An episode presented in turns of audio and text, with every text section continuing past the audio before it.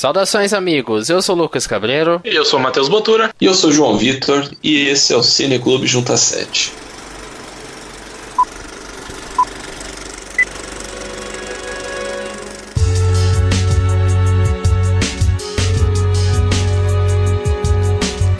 Pois bem, então no ar mais um episódio do Cineclube Junta 7, podcast em que a gente debate filmes conhecidos ou não e que valem a pena você conferir. Toda semana nós pegamos dois filmes, um sendo escolha dos colaboradores e o outro sendo escolha do nosso público, dos nossos leitores e ouvintes, e aqui a gente debate sobre eles. Lembrando que você pode acompanhar mais sobre o Junta 7 pelo junta7.com.br ou então pelas nossas redes sociais, Twitter, Facebook e Instagram. E se você gosta dos nossos podcasts, tem podcast toda semana. Numa semana, JuntaCast, nosso podcast de variedades. E na outra semana, o Cineclube Junta 7. Acompanhe os nossos podcasts pelo nosso feed ou então pelos agregadores de podcast, YouTuner e Podflix. E se você acompanha os nossos podcasts pelo iTunes, vai lá e dá 5 estrelinhas, comenta que a gente vai ficar muito feliz com o seu comentário.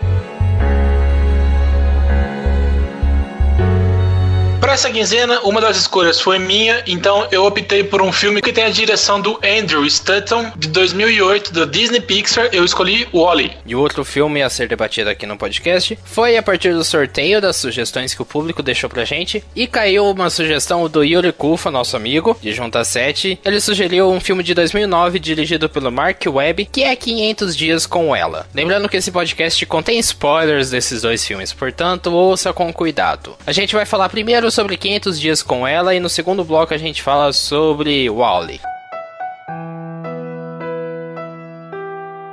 500 Dias com Ela é uma comédia romântica que acompanha uma mulher que não acredita no amor verdadeiro e um homem que acaba se apaixonando por ela. Durante o relacionamento dos dois, ela acaba terminando o namoro repentinamente e com isso, esse homem, o Tom, que é interpretado pelo Joseph Gordon-Levitt, começa a reviver esses 500 dias em que eles passaram juntos para tentar descobrir da onde que esse caso de amor se perdeu. E nisso ele vai descobrindo um pouco mais sobre si mesmo e sobre o que é o amor em si. Alguém aqui não tinha assistido esse filme antes? Não. Eu acho que eu já vi ele umas duas vezes. Na verdade, eu vi uma vez nos telecines da vida, no Fox da vida, sei lá onde é que era. Como eu tinha visto só um pedaço e eu tinha gostado do filme, eu resolvi comprar o Blu-ray dele. E eu acho que eu, depois disso, eu só assisti ele uma vez, que foi quando eu comprei. Depois nunca mais eu vi. João? Cara, eu tô tentando lembrar quando foi a primeira vez que eu assisti 500 Dias com ela e o porquê. Mas se eu não me engano, eu assisti esse filme com um amigo meu, o It que não é o filme do palhaço, mas porque é um filme que ele gosta, se eu não me engano. Eu gosto de 500 Dias com Ela de forma moderada. Na verdade, eu penso que ele é um filme que trata de muitas antíteses, sabe? Aquilo que é uma coisa, mas ao mesmo tempo se contradiz. E eu sinto um pouco disso com 500 Dias com Ela. É um filme que eu gosto, mas eu desgosto ao mesmo tempo, porque eu acho que o que prejudica é que muitas pessoas não têm a compreensão devida desse filme. Eu acho que por ser um filme que ele tomou grandes proporções, que as pessoas gostam gostam muito de assistir, todo mundo gosta de ver esse filme, que é divertido e que é bacana. Eles acabam não dando a devida importância ao subtexto e às mensagens que ele traz, além de ser só sobre o amor e sobre um cara que conhece uma garota e a garota não era a garota certa para ele. É, Matheus, você acha que ele tem muito disso de querer trazer uma visão muito ideológica do que o amor e as pessoas entendem isso errado? Nossa, que pergunta difícil.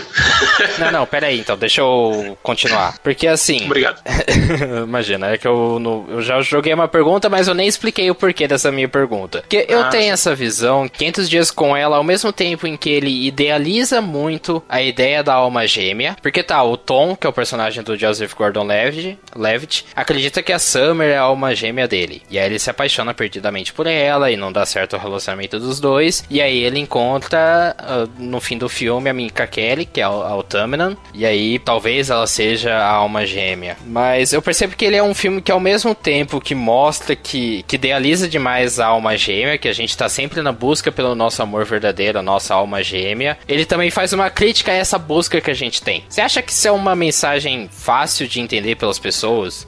Ou você consegue ver esse tipo de mensagem de que ele fala um pouco que a gente tem que buscar pela alma gêmea, mas ele fala que às vezes é complicado a gente só pensar nisso. Não, mas eu concordo com essa afirmação, porque acho que é basicamente justamente isso que o filme fala, né? Que ao mesmo tempo ele mostra a a visão do cara que tá apaixonado, que tá feliz no relacionamento. Só que o filme ele acaba fazendo muita crítica, que, que ao mesmo tempo que você tem que procurar a sua felicidade num relacionamento e tal, você não pode ficar obcecado por aquilo. E é muito disso que o Tom ele vive no filme, sabe? Ao mesmo tempo que ele tá feliz, quando o filme mostra que ele tá feliz, ele tá muito feliz. Só que ao mesmo tempo, quando o filme que ele tá triste, aquela cena que ele tá na merda, cara. Que tipo, o maluco que acabou o relacionamento, ele tá indo na vendinha perto da casa dele de pijama, de roupão, para comprar uísque e bolinho, sabe? Então, eu acho que é isso que é o negócio. As pessoas, elas acabam ficando muito dependentes do relacionamento, e por mais que você goste da pessoa, isso acaba não sendo tão saudável assim. Tem que ter um, um equilíbrio nesse negócio, porque senão, realmente, quando acabar por algum motivo ou outro, a pessoa vai ficar destruída, que nem é o caso do personagem do, do Joseph. Eu acho que é assim, o filme ele retrata muito aquela questão de ter uma pessoa que se apaixona muito fácil pela outra, uma pessoa que quando vê outra pessoa já tende a se entregar direto, enquanto muitas vezes você pode se relacionar com outra pessoa que seja mais cética no amor, que seja mais fria, que demonstre, mas que ao mesmo tempo que ela demonstra te gera uma certa insegurança, porque você não sente uma certa segurança com a pessoa. Eu acho que o 500 Dias com ela é bem direto nisso. Você pode ver que o personagem do Tom, ele já é esse cara mais apaixonadinho, que ouve a música, que sai, começa a dançar estilo High School Musical lá com o pessoal da rua. Enquanto a personagem da Summer, ela já é mais fria e ela, tipo, ela se diverte no que ela quer mesmo tempo que ela tá no relacionamento, pelo que eu percebo desse filme, ela dá mais valor para ela mesmo do que para os dois no todo. Tanto que tem momentos que você acha que ela é bem bitch, porque ela age da maneira dela. E você vê que o personagem do Joseph Gordon fica totalmente na bad, dele vai falar com a personagem da Chloe Moritz, tem tudo isso, que inclusive é uma criança que pensa mais racionalmente do que um adulto, no caso dele. Mas eu acho que esse filme ele retrata bem assim um namoro, digamos, ou um relacionamento onde não bate. Quando ou que bate, mas que esfria, ou que tem uma pessoa que não vai, e que no final acabe, você geralmente culpa a Zoe, você, personagem da Zoe, você acha que ela é, digamos, a vilã do filme, porque a gente quer ver um filme que tem uma história feliz. Mas só que quando 500 Dias com Ela começa, já fica claro ali que não é um filme de amor, mas sobre o amor, é alguma coisa assim que o narrador fala, se eu não me engano. Mark Webb não entrega um filme assim de romance, aquela coisa que ele, os dois se encontram encontram, daí passa pela crise, separa e depois volta. Não, é tipo a verdade nua e crua de alguns relacionamentos que eu acho que todo mundo já passou ou vai passar, alguma vez pelo menos. E tipo, por mais que a galera meio que crucifique a Zoe, que nem o, o João falou, a personagem dela no caso, e a coloque como, entre aspas, vilã desse filme, que realmente, quando a gente vê um filme de comédia romântica, a gente espera o final feliz. Só que, tipo, desde o começo do relacionamento que eles têm, se a gente pode. Bom, a gente pode falar que foi um relacionamento, né? Pode falar que foi um namoro, alguma coisa assim. Foi um namoro, mas foi Sim, uma foi relação. Ah, então, foi um relacionamento. Sim, só que desde claro. o começo ela deixou claro para ele que ela não queria um, um namoro, não sei o que tem. Por mais que possa ser cruel essa visão dela, ela desde o começo foi realista. Tanto que você acaba esperando tanto um final feliz que bem no fim do filme, quando eles estão conversando, ela já casada com outro cara, ele até brinca com ela, fala assim: Nossa, você nunca queria um relacionamento, agora é mulher de outro cara, né? O que será que aconteceu? E ela fala que, que sentiu pelo cara que nunca foi certeza com ele ele. Por mais que doa isso pra gente que tá assistindo, até quando eu vi o filme eu falei, maluco, coitado do cara. Mas ela nunca foi falsa com ele nesse ponto. De falar que tinha alguma coisa não tinha. Ele que às vezes por estar muito envolvido e estar apaixonado pela menina, acabou se envolvendo demais, acabou se iludindo demais. E deu no que deu no final. É, se for ver, quem é o mais culpado da história, se é que dá para se dizer culpado, é o Tom e a gente que tá assistindo. Porque quando a gente tá Também. assistindo um filme ou quando a gente tá em um relacionamento, pegando tanto o lado do Tom quanto a gente assistindo o filme, a gente projeta muito das nossas vontades na outra pessoa. Ele projetava muito das vontades do que ele queria pra vida, do que ele ele queria para o amor em cima da Summer. E ela não correspondia a isso, porque nunca foi a intenção dela. É a história do quando um não quer, dois não faz. Uhum. É basicamente isso. A maior crítica que tem é essa busca incessante e, de certa forma, inconsequente e responsável pela alma gêmea, pelo amor verdadeiro. É justamente isso. Você fica nessa, eu preciso encontrar o amor verdadeiro, eu preciso encontrar minha alma gêmea, que você projeta demais nas outras pessoas e fica frustrado com as outras pessoas quando elas não correspondem, sendo que na verdade o errado da história é você em querer projetar projetar demais as pessoas. Querer moldar a Summer de acordo com as suas vontades, do jeito que você quer. Mas é exatamente esse problema dos relacionamentos. O relacionamento, o relacionamento ele não acaba por conta do jeito que a outra pessoa é, mas sim por conta do que você projeta na pessoa e do que você espera dela. Porque a partir do momento que você coloca expectativas demais numa pessoa, você idealiza muito aquela mulher ou aquele cara, ela sai um pouquinho desse seu padrão perfeito, você já vai começar a ter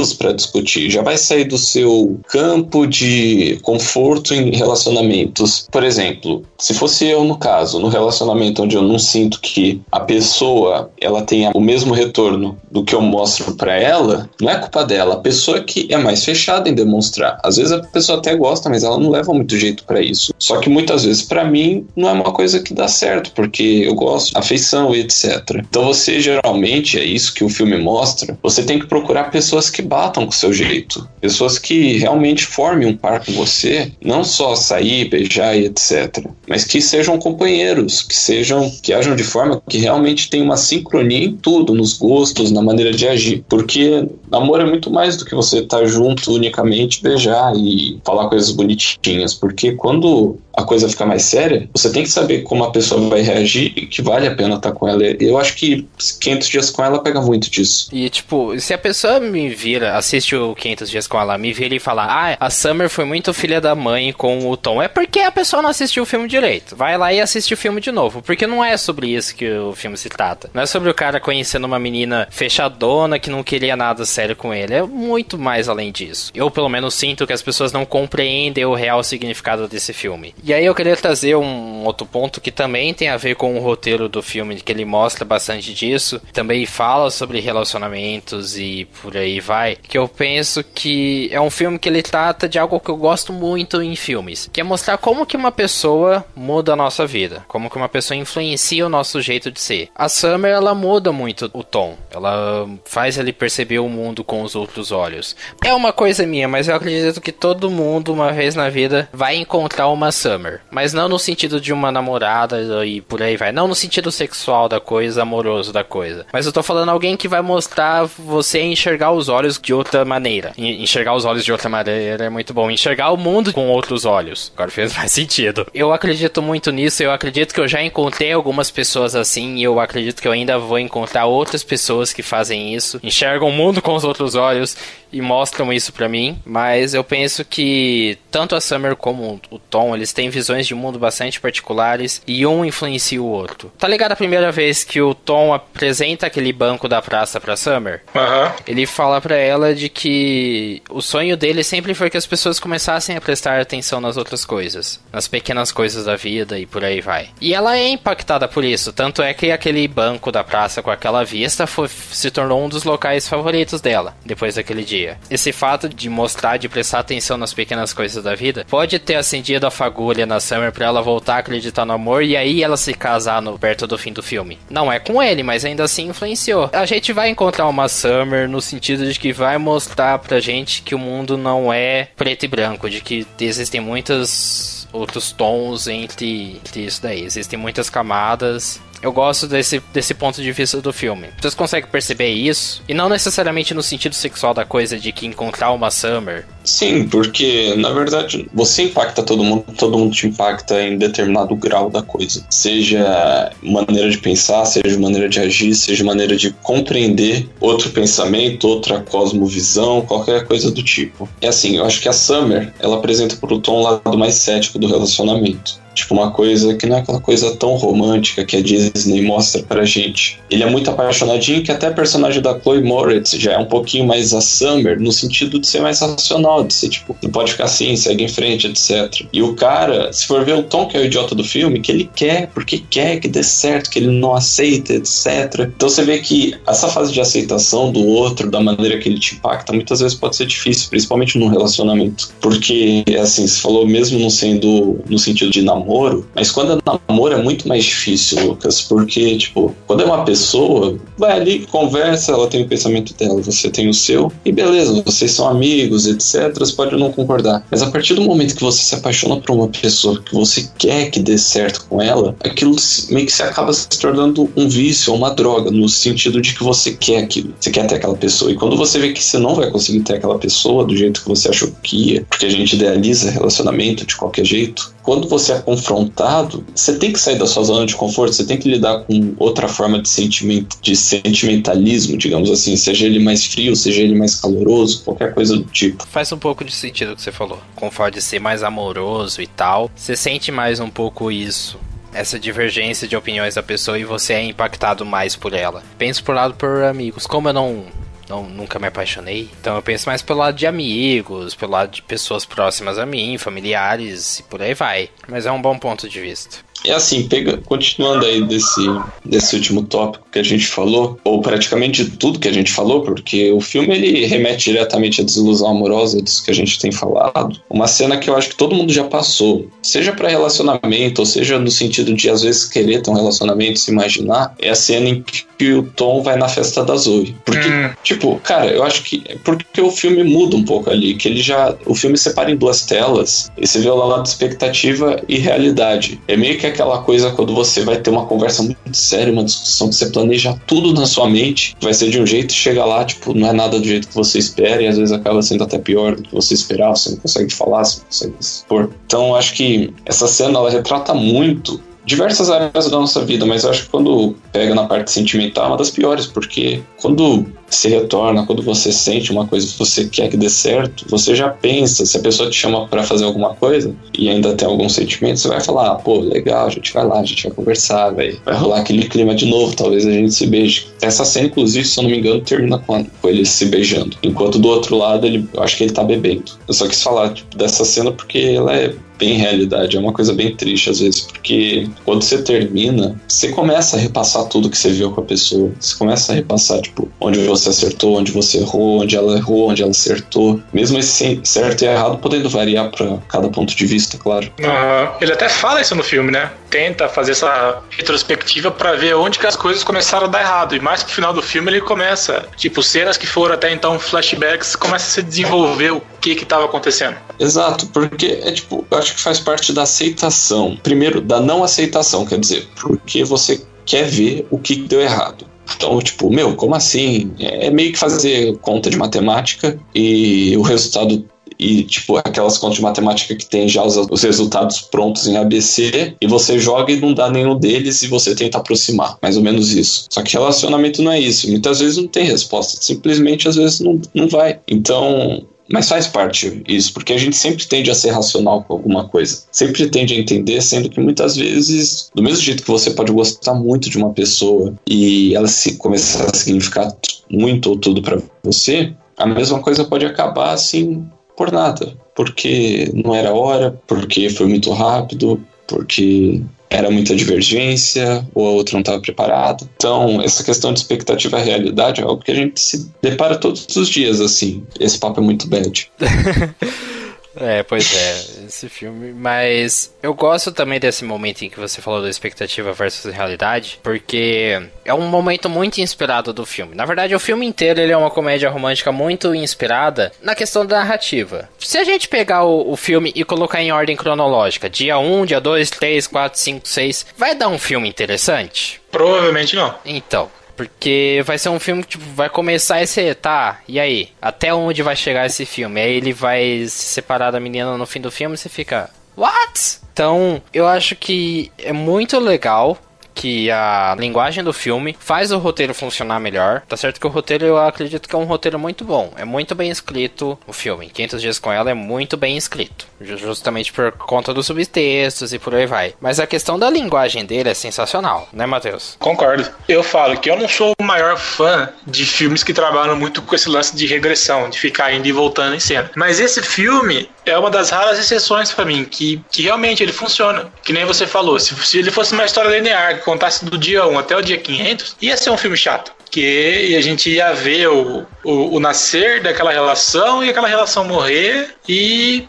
só fazendo esse sair de volta, se explicando o que aconteceu, que tal dia teria relação com tal dia, só que de forma negativa, ela acaba te prendendo diante da tela. Eu não tenho muito a complementar, porque eu bato bem com o que o Matheus falou. Eu acho que às vezes a ordem cronológica não é a melhor forma de você apresentar. Você tem que conhecer o conteúdo que você tem em mãos e a forma de expor. Porque, até porque fica uma dinâmica muito mais interessante. É isso que eu penso. Não, sim, sim. É porque realmente essa montagem dinâmica, essas indas e vindas, faz o filme ser ter um apelo maior, ele é mais atraente, porque ele é bastante rápido e ágil. Então, isso chama muito o público mais novo. Você percebe que galera na nossa idade, até mais novo que a gente, gosta muito desse filme. Em parte pelo roteiro, em parte pela questão da identificação, porque eu acredito que todo mundo já se identificou um pouco com isso, com os temas do filme.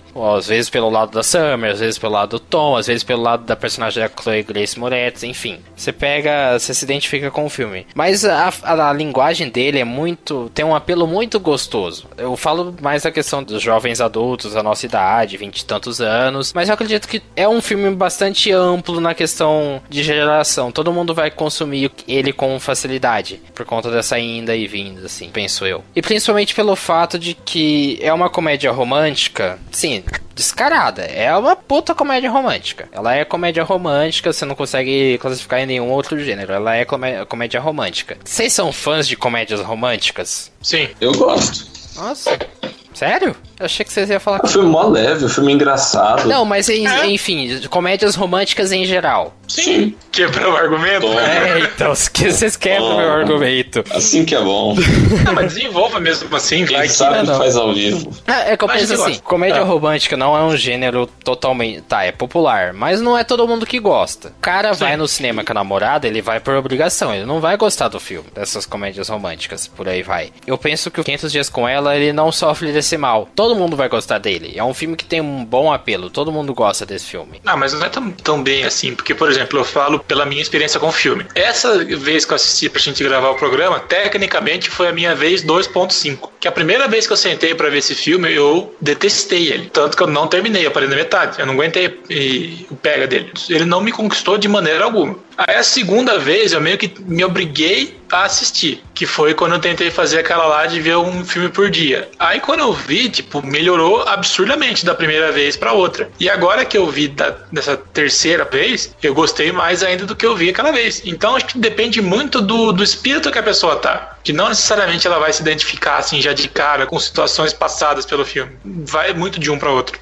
Eu passo um pouco pelo que você passou, mas foi o que eu falei no começo, que para mim o que estraga um filme é essa falta de compreensão das pessoas ou essa exaltação exacerbada de muita gente, de que o filme é perfeito e é a demonstração definitiva do que é o amor, do que é uma comédia romântica. Não é bem uhum. assim, mas eu penso que ele é muito bem sucedido, além da questão da linguagem do roteiro, mas ele é muito bem sucedido por causa da dupla de protagonistas. O Joseph Gordon-Levitt e a Zoe Deschanel. Eu não sou muito fã da Zoe Deschanel, mas os dois eles funcionam muito bem. Assim, eu acho que a Zoe Deschanel ela combina bem com a personagem da Summer porque ela tem uma cara meio seca digamos assim. Ela, ela é a Kristen Stewart mais bonitinha, sabe? Digamos assim. Porque, pelo menos nos filmes que eu vi dela, ela não é uma atriz lá, digamos, muita expressão, uma, uma atriz muito. É tipo, animada, eufórica, essas coisas todas, digamos assim. A personalidade dela, pelo menos eu acho, ou pelo menos a atuação dela, acaba casando muito bem com a personalidade da personagem dela. E, enquanto isso, o, você vê que o Joseph Gordon-Levitt, ele já tem aquela cara meio que de menino malandro, menino animadinho, essas coisas, que tem aquele sorrisinho de canto de boca, e junto com aquele estilo de roupinha dele, meio comportadinho, então já você já vê que ele é um tipo clássico, mais idealista, que daí vai retomar tudo que a gente já falou. Mas eles acabam funcionando muito bem em tela, por quê? Obviamente que é porque eles têm um vídeo juntos no YouTube tocando ukulele. Brincadeira, mas também esse vídeo é muito legal. Eu acho que é uma questão de do cara saber o que faz e a forma com que ele ele vai interagir. Porque pode ter muitos filmes que você vê que fica legal, mas que não casa muito bem com a personalidade. Então acho que uma parte fulcral aí do filme, uma parte muito importante, é quando eles conseguem colocar dois atores que conseguem casar exatamente com aquilo que a gente espera de ver, ver dos personagens. Então essa química que rola entre eles já meio que fica 50% completo só pela personagem em si conseguir transmitir as suas emoções pelo rosto, digamos assim. Você consegue notar ali. Eu acho que isso é muito algo muito pessoal e que eu não consigo explicar com palavras. Ah, sim, sim. Mas quando eu assisto esse filme, eu acho que, cara, você consegue ver a cara da Summer, tipo, cara, ela vai, ela tá tipo curtindo só, não espera nada. É algo muito pessoal. Concordo com isso, que tipo assim, a expressividade que ambos têm no rosto, ao mesmo tempo que elas são muito diferentes um do outro, eles acabam se complementando. Porque o, o Joseph, você vê que ele, muito da expressividade dele vem da parte do, do nariz para baixo, que a boca, é o que mais tem o destaque nele. Tanto que o João falou que ele tem aquela cara de malandro, e realmente ele tem aquele sorriso bobo que você vê que é um cara que tá apaixonado pela menina. Quanto a Zoe de Chanel, a grande parte da representatividade do rosto dela fica por conta dos olhos. Então é através dali que você consegue ter uma noção melhor do que está se passando na vida da menina. Então eu acho que esse duo acaba se complementando e dá uma química muito bacana dentro da cena. A atuação dos dois também é fantástica. Toda, tudo que eles conseguem passar em cena impressiona. Total. Eu acho que se tem um ponto que é unânime, você pode não gostar do roteiro, você pode achar o filme meio chato e tudo mais, mas não dá pra falar que eles não funcionam bem em tela. Porque eles funcionam muito bem em tela. E tipo, Sim. eu não gosto da Zoe de Chanel. Eu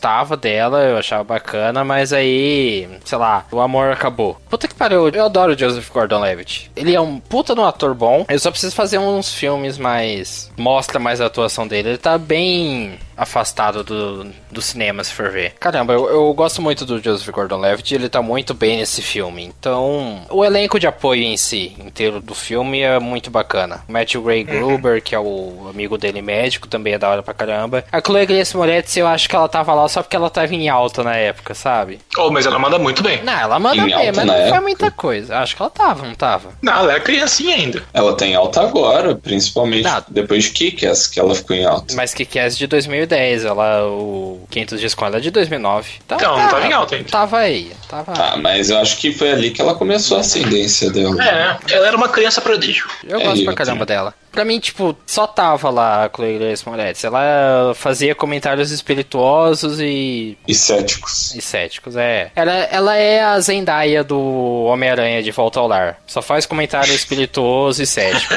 Ótimo exemplo. Exato. Né? Eu adoro a Zendaya, mas ela não fez nada no Homem-Aranha. No próximo, acho que ela já vai estar mais é, popularzinha. Então, sim, esperamos. E a gente já debateu bastante sobre 500 dias com ela. Vamos para as nossas considerações e nota de 0 a 10. Matheus, manda aí. Como eu falei durante o programa, o 500 dias com ela parece que é um filme que fica melhor a cada vez que você vê. Eu não sei se, se eu amadureci nessa, nesse período de tempo que, entre um e outro, mas eu acabei gostando, o que não faz dele um filme perfeito perfeito. Então eu dou um 7. Eu concordo um pouco com o Matheus. Realmente ele é um filme que melhora conforme você reassiste eles. Para mim ele perde muito porque as pessoas acabam vendo ele apenas como uma história de amor clássica, só que que tem um fim diferente do habitual. Não é só isso, tem muito mais por trás dele e por aí vai. É tudo que a gente falou no, nesse bloco. Mas ele é um bom filme, eu gosto pra caramba dele e ele, ele segura bem porque ele tem um bom elenco. A melhor coisa do, do 500 Dias com ela, além da fotografia, é o elenco. Fotografia, trilha, trilha sonora, trilha sonora também. Mas o elenco, para mim, é disparado a melhor coisa. Mas eu ainda assim, eu, não sei, eu não consigo dar mais que 8 para ele, então vai um 8. Mas eu vou seguir também o Lucas eu vou dar 8 pro filme, porque assim, não é um filme que, digamos, que eu pegue para assistir se eu puder escolher num catálogo. Mas é um filme que me agrada também, em certa parte. É um filme que eu gosto, é um filme que a gente já citou, é um filme real, é um filme bem assim. Filme te tira da realidade, digamos, mas que não te leva tão assim para cima. E é um filme diferente do que a gente tá acostumado de ver no ramo de comédia romântica, digamos assim. O filme foi bem dirigido, o Mark Webb mandou bem, o Lucas já falou, o Matheus também questão de atores, questão de química, questão de trilha sonora, fotografia, tudo. E é isso, nota 8, pô. E 500 Dias com Ela, filme de 2009, dirigido pelo Mark Webb, recebeu média 7,6 pelo Cineclube Junta 7. Uma média boa, né? É, deixa eu ver quanto tá na IMDB. IMDB tá 7,7. Então a gente tá. Ai, é a segunda vez que a gente acerta mais ou menos com o IMDB. Os infiltrados a gente deu a mesma média também. Mas legal, quais são seus comentários sobre 500 dias com ela? Deixa aí ou então manda um e-mail para juntacast.gmail.com. Manda também qual filme você quer ver aqui no nosso Cineclube. Deixa lá nos comentários, a gente vai adicionar na nossa listinha e sortear sempre ao fim de cada programa. A gente vai falar agora sobre Wally.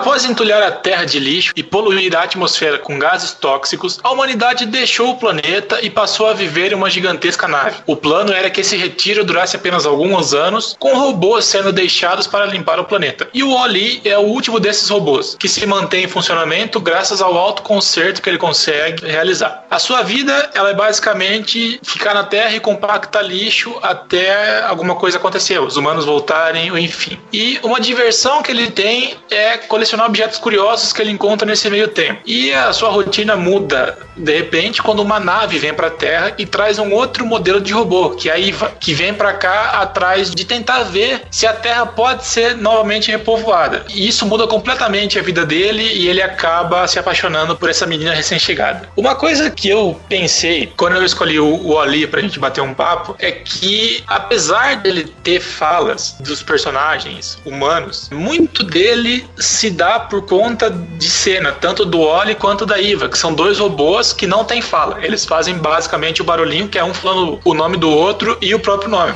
E é impressionante de ver como que a Pixar conseguiu fazer com que aqueles dois robozinhos transmitissem tanta personalidade, tanta emoção, sem falar uma única palavra. Foi muito nisso que eu me baseei para escolher. E um outro ponto bacana que eu, eu acabei pensando depois é que quando você vê o, o Oli, ao longo de todo o filme, você consegue ver diversos tipos de personagem num personagem só. Não sei se vocês tiveram essa, essa percepção. Não, mas é porque eu não entendi direito como assim, diversos tipos de personagem. Por exemplo, quando você vê o Oli no começo do filme, que ele tá lá compactando lixinho, seguindo a vida dele e, e tendo a diversãozinha dele, você meio que vê viagem da minha cabeça. Você vê um cara que, tipo, tá meio que infeliz com, com a vida dele, que ele tá lá fazendo aquela rotina e beleza. Só que a partir do momento que chega a Iva no planeta, muda completamente a vida dele. Então ele meio que passa a ser aquele nerdzinho que chega a garota nova na cidade, ele se apaixona, ele tenta de algum jeito chamar a atenção dela e vai se desenvolvendo um, um relacionamento. Não sei se eu, se eu me fiz claro ou se tá. Eu entendi o que você quis dizer, mas eu interpreto de outra maneira maneira. O Wally, ele, ele foi desenvolvendo uma consciência, ele foi se humanizando durante o tempo. Inclusive, é por isso que ele sobrevive. Porque ele cria a consciência de que Terra, tipo, com o tempo ele vai se tornar obsoleto e que ele vai precisar se recuperar, mesmo que isso implique nele destroçar os colegas dele, né? Uma coisa bem cruel, até se for ver. Mas brincadeiras à parte, se a gente for pegar, o Wally, ele assiste muito filme clássico. Não é musical aquilo, ou é musical? É, é meio musical, é, não lembro aqueles filmes mais da década de 30 ou 40, eu acho que é aquilo ali. Então, eles se inspira naquele casal e você vê que ele dança, que ele tem aquele ritmo daquelas coisas que ele absorve da cultura popular da época. Então, quando a, a Ives chega, ele meio que vê nela o par dele. Mano, aquele cara lá sempre dançava, eu vi ele dançando com outra pessoa. Chegou ali, caraca, chegou, tipo, é minha vez, eu também quero. Tanto que ele tenta repetir muitas vezes a ceninha da mão e etc. Sim. Que ele absorve ali, tipo, é o, a forma que ele quer se, se envolver. Então, eu concordo, concordo, claro, com essa coisa que você falou, do, daquele negócio que chega a menina nova no colégio, é o nerd, ele se apaixona e etc.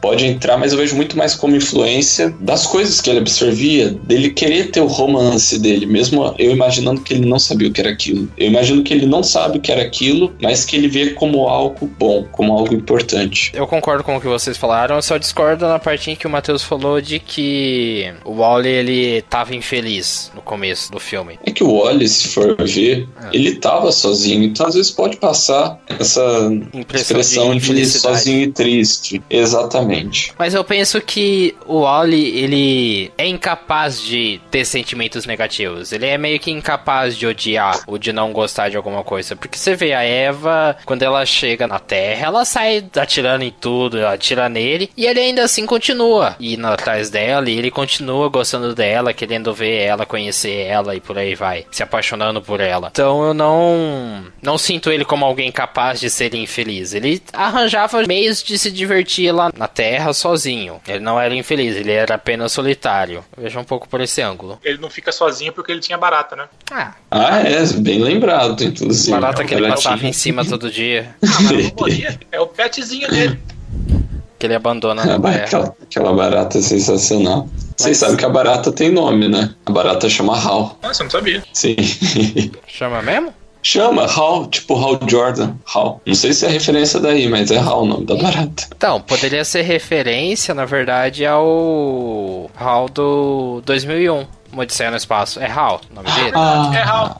Pode ser. Porque o Porque o filme pega referência bastante, exato. Aham. O vilão do filme, o Alto, que é aquele timão que controla o navio, que é o piloto automático, que controla o Axion, que é a nave em que eles... Timão é o Corinthians que controla. É, achei que você ia falar do timão do, do Timão e Pumba. Do Eu Pumba. tava esperando essa também. É HAL mesmo o nome do... Tá vendo? Surpreende. É, É ele mesmo, HAL 9000. É idêntico àquela luz vermelha dentro da bola preta. demais. É muito inspirado nisso. E é legal que perto do fim do filme, quando o capitão do Axion consegue derrotar o o Alto, ele toca a música do 2001, Uma Odisseia no Espaço. Então Ah, é é? uma referência muito direta. Então, você não reparou? Eu nunca assisti 2001. Ah, mas você conhece a música. Eu também nunca assisti, eu não tenho saco pra ver.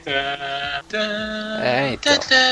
Ah, verdade! Eu não sabia que a música era daí. Não, legal que eu acabei de falar que eu não tenho saco pra ver Stanley Kubrick, né? 2001, Uma Odisseia no Espaço. Mas tudo bem, a gente perdoa. É que é um filme grande pra caramba, né? É um filme complicado 2001, fazendo apenas um parênteses, porque ele é muito importante na questão técnica e por aí vai. Só que você tem que estar muito preparado e muito no pique pra poder aproveitar o melhor dele. Mas voltando ao Wally, eu gosto que foi até o que o Matheus falou que ele é um filme mudo, basicamente. Pelo menos os primeiros 40 minutos do filme é mudo. Vamos por 80% de um filme basicamente mudo, porque ele só realmente ele vai ter voz quando os humanos aparecem no filme e em algumas coisas muito esporádicas durante a que o óleo tá sozinho na Terra, antes da Iva chegar aqui. Você diz na parte dos filmes? Não na parte dos filmes, na parte da propaganda da By and Large, que tipo, Ah, tem alguma sim, voz sim, ali, sim. aí depois tem algum pronunciamento do, do dono da By and Large lá na- nas propagandas, é basicamente isso, durante muito tempo que vai ter de fala. Essa parte em que aparece a fala é muito pra explicar o, o plano de fundo do filme, né? Explicar que os humanos estão numa nave, estão numa espaçonave e que eles estão limpando a Terra porque encheu de lixo a Terra. Mas o que eu mais gosto do filme é que é uma animação que mostra, não fala, sabe? Ele mostra o que que acontece.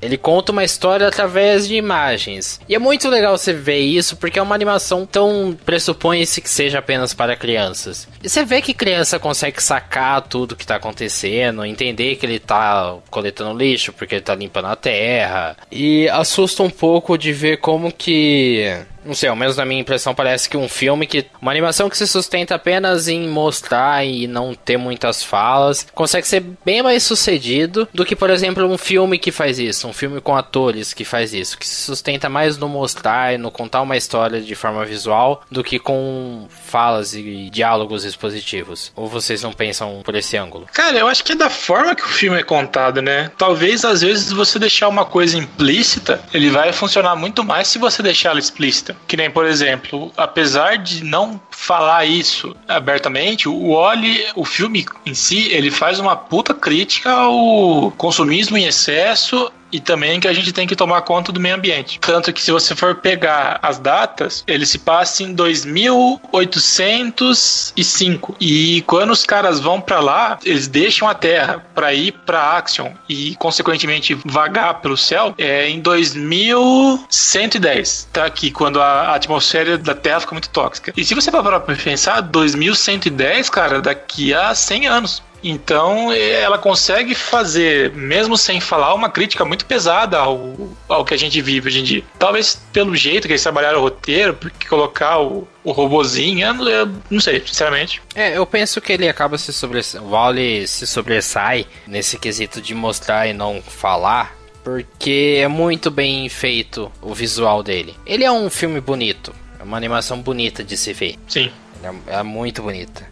Isso contribui para contar a história, porque se é atraente visualmente, então é mais fácil de você compreender, porque você vai prestar mais atenção nos elementos em tela e por aí vai. Até porque se você tá assistindo um filme que as pessoas estão falando a todo momento, você começa a mexer no seu celular, ver seu Facebook, você não presta atenção no filme que você tá ouvindo. Uhum. O acaba meio que te forçando a prestar atenção nele. E aí, tendo essa mensagem ambiental e com relação à sociedade de consumo tão explícita ajuda ele a dar uma importância, ajuda ele a dar uma, uma carga mais importante pro filme e fazer ele ser, ser mais relevante, só que não de forma maçante. Eu percebo isso, ele tem uma boa crítica, mas ele não é maçante. Eu acho que isso, pegando na questão de se criança percebe, eu acho que isso vai mais pro subconsciente. No sentido de, tipo, elas entendem, mesmo percebendo muito da gravidade, mesmo hoje em dia o tema da sustentabilidade sendo muito mais. estando muito mais em pauta do que era antigamente, quando o Oli foi lançado. E eu concordo com vocês também nessa questão de. É a temática do filme. A Disney sempre propõe reflexões, se for ver a Pixar, quer dizer, sempre propõe reflexões nos filmes dela. E o Oli, eu acho que ele ganha porque ele pega a influência do cinema mudo, né? Pro personagem ali, você consegue perceber muito bem, você consegue ficar, ficar digamos, emocionado, reagir com emoções, independentemente de ser criança ou uma pessoa mais velha. Eu acho que a maneira que o Oli trabalha, você, você fica a refletir. Você começa a pensar, tipo, você sabe que no espaço tá cheio de lixo, não é só na Terra também. Sociedade de consumo, que a gente consome demais, que não tem lugar para pôr lixo, é uma coisa que vai se tornar cada vez mais recorrente. Inclusive, se a gente for pegar o, a minha área de, de atuação, que é o design, uma das preocupações é sempre essa questão da sustentabilidade, a forma que a gente vai tratar dessas coisas. Tem pessoas que estão ligadas com previsões de como vai fazer o futuro para poder tratar do lixo, ou até mesmo do lixo espacial que já circula na, na Terra. Então são coisas que eu acho que vão sendo implementadas que não fica à toa ali na forma que é apresentado no filme. Uma coisa que é interessante falar, o João comentou da parte do, do subconsciente, e isso é um negócio que a Pixar consegue trabalhar muito bem. Por mais que muitas das animações dela sejam feitas para crianças, algumas delas, por mais que sejam desenhos e animações, a mensagem que está por trás dela é um negócio que é pra, diretamente para adultos. Por exemplo, o Oli é um desses casos. Pegando o outro, o, o Divertidamente. Apesar de ser uma coisa para criança, é um papo totalmente de adulto, que vai falar de depressão, dos passos que levam até você desenvolver essa doença. Então, eu acho que isso que ajuda muito também na parte do, do falar e não falar. A partir do momento que você tenta vender uma coisa para criança, só que tem toda uma mensagem muito maior por trás. Você tem que lembrar do Divertidamente, né? Vai fazer eu chorar. Não, mas é um filme fantástico. Não, o, o, Divertidamente também é um outro filme que se a gente sentar pra conversar aqui, vai longe. E assim, eu acho legal que por mais que o Wally traga um futuro pesado para a humanidade, ele trate de temas que são de certa forma densos, complexos, que é falar do meio ambiente, falar de sociedade de consumo. Você não, você não destrona uma grande empresa como a By Large do dia para noite. Então, é muito mais complexo do que só fazer uma crítica e achar que o problema dá-se por resolvido. Uhum. Então, o Wally acaba sendo meio que um pontapé para uma mudança de atitude na pessoa que assiste e é impactada pelo filme. Até porque aqueles humanos que aparecem no filme que são basicamente bolas de gelatina é uma vergonha, é nojento. Sim, é interessante que eles mostram ao longo do tempo. Tem uma cena que mostra o raio-x das pessoas com o passar dos tempos, né? Era aquele esqueleto normalzinho que a gente conhece para aquele esqueleto bisonhozinho que eles se mantêm lá. Porque eles basicamente ficam sentados 100% do tempo. Então não tem como você ter uma, uma consistência óssea e muscular. Se você tá ouvindo esse podcast sentado, levanta, rapaz. É, faz uns polichinelo enquanto tá é, então.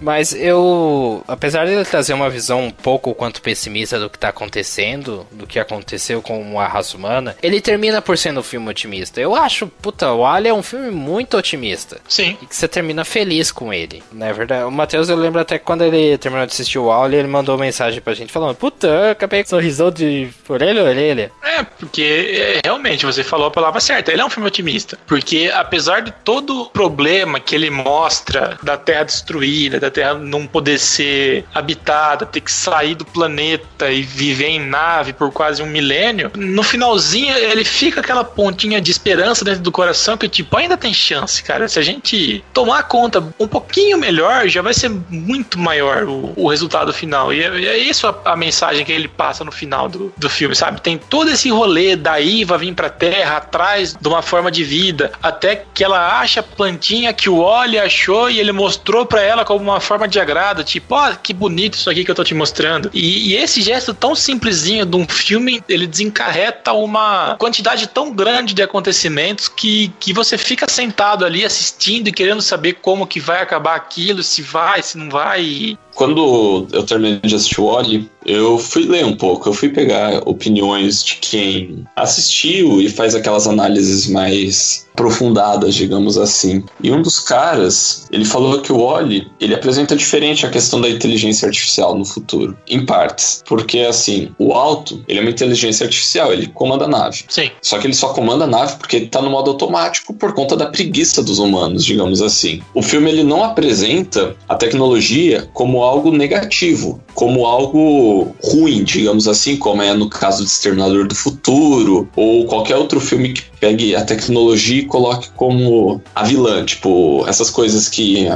que Stephen Hawking ou que Elon Musk falam que vão, que não pode dar inteligência para a máquina porque senão eles vão destruir o mundo. O Oli apresenta exatamente o contrário, a tecnologia que vai salvar a Terra, a inteligência que vai conseguir repovoar, repovoar não, mas replantar, digamos assim, que vai dar aquela base para a Terra conseguir se reerguer quando for a hora. Então, o filme, eu acho disso, eu trago aquela questão de tipo, tudo é bom, mas só que você tem que equilibrar, digamos assim. Porque a partir do momento em que nós somos preguiçosos, pegando do ponto de vista do filme, a tecnologia te domina e ela faz o que quiser. Então, ali o capitão não comanda a nave, fica ali no espaço, o alto faz o que ele quer. Depois tem toda essa questão, só que só é o cara apertar o botão ali que a nave volta ao comando dele. Então isso foi uma coisa que eu só associei mesmo depois que eu li. Porque no fim, não é uma visão tão apocalíptica do futuro tecnológico.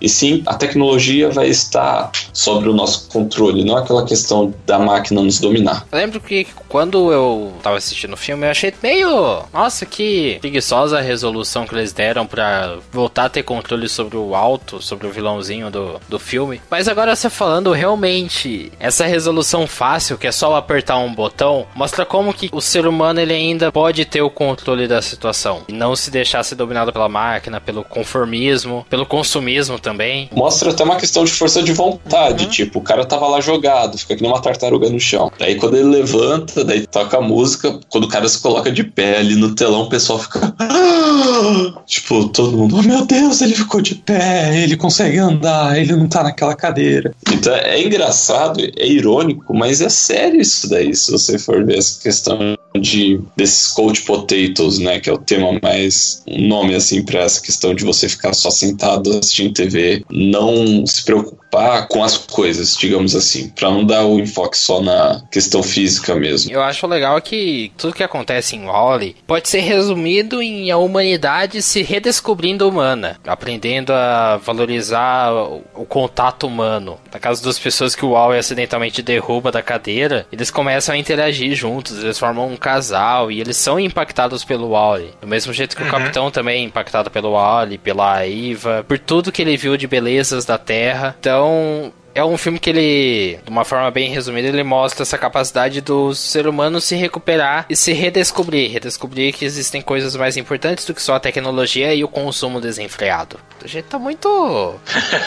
no bloco a gente fala sobre relacionamento e como encarar relacionamentos e tal. E agora a gente fala sobre sustentabilidade e consumismo. E tecnologia. JuntaCast é cultura. É, então. JuntaCast é conhecimento. É, o Cineclube também. Bom, eu acho que tudo que precisava ser dito sobre o já foi bem debatido. A gente já comentou, talvez até um, um pouquinho em excesso, porque realmente o filme ele traz muitas reflexões. Então, para fechar de vez e na hora da, das notas, o João começa aí. O Olho é um filme que eu curto pra caramba. Até falei pra minha namorada que queria assistir de novo esse filme, porque tipo, é um filme muito bom.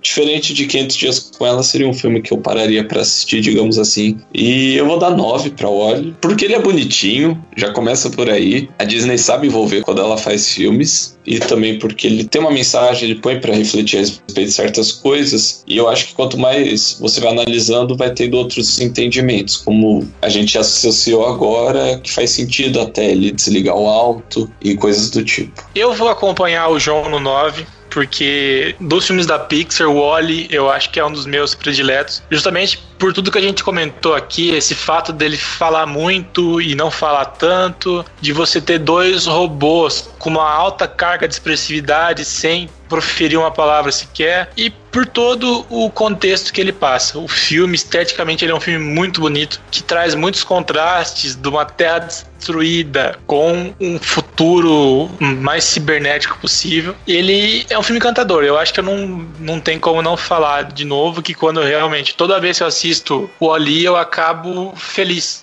de acabar com um, um, sorriso grande no rosto. Então, eu vou seguir no 9 também. Lucas? Eu tiro o chapéu pro trabalho de roteiro que o Wally tem, porque ele traz uma mensagem de sustentabilidade de, com, e de sociedade de consumo de uma forma bastante crítica, mas de uma forma sem ser maçante. Ele é basicamente mudo, mas ele faz isso sem ser maçante, sem soar dispositivo demais. Ele sabe usar a, a, o visual dele a seu favor. Ele tem boas atuações vocais também, a dublagem é bem bacana, a sonoridade dele é muito boa. Eu penso que o Wally é um filme perfeito em todos os aspectos. Se não em todos, pelo menos em grande parte dele. Pelo menos uns 98% dele é muito bom. E eu não vou acompanhar vocês porque eu vou dar o meu primeiro 10 dessa segunda fase. Oh. Eu acho que ele realmente merece um Parabéns. 10. Porque é um filme. Eu não consigo ver erros nele. Eu não, não consigo sentir erros nele. Não é o meu filme favorito, mas ele é um uhum. filme muito bom. E eu não consigo ver erros nele. Se eu não consigo ver erros nele, porque eu daria uma nota menor.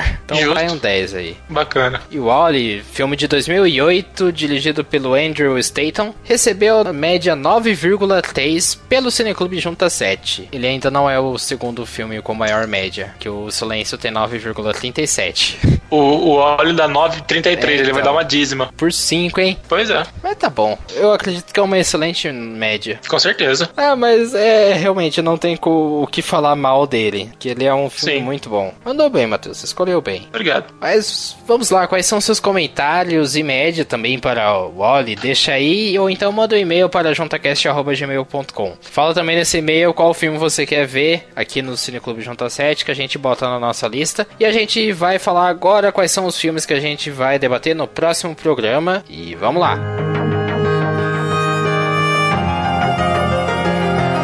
Filme que eu escolhi para o próximo Cineclube é o Gran Torino, que ele é dirigido, produzido e protagonizado pelo Clint Eastwood. Ah, sim, eu tô abraçando a tela, cara. Eu amo esse filme. Eu nunca assisti. Não é bom, é muito bom esse filme, cara. Puta, é fantástico esse filme. Legal, legal. E o próximo filme é sorteio das sugestões do público, dos nossos leitores barra ouvintes. E como que a gente tá fazendo? A pessoa que mandou sugestão pelo nosso Twitter, Facebook, Instagram, e-mail, por aí vai, a gente tá colocando numa lista aqui. Apenas eu tenho acesso a essa lista. E aí, o que que eu tô fazendo? Eles estão numerados de 1 a 29 em ordem aleatória. Matheus, fala um número para mim, de 1 a 29. 17. 17. Olha! Sugestão do Angelo Frantini, que é um filme de 2000 dirigido pelo Ridley Scott, que é Gladiador.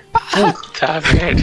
Caraca. Ai, ai, maneiro, mano. Legal. Gladiador. Olha, então já é bom a gente começar a assistir hoje pra terminar até o, o Cineclube. ah, não, o Gran Torino é pouquinho. Não, quase, mas o problema. Não é o Gran Torino, é o Gladiador mesmo.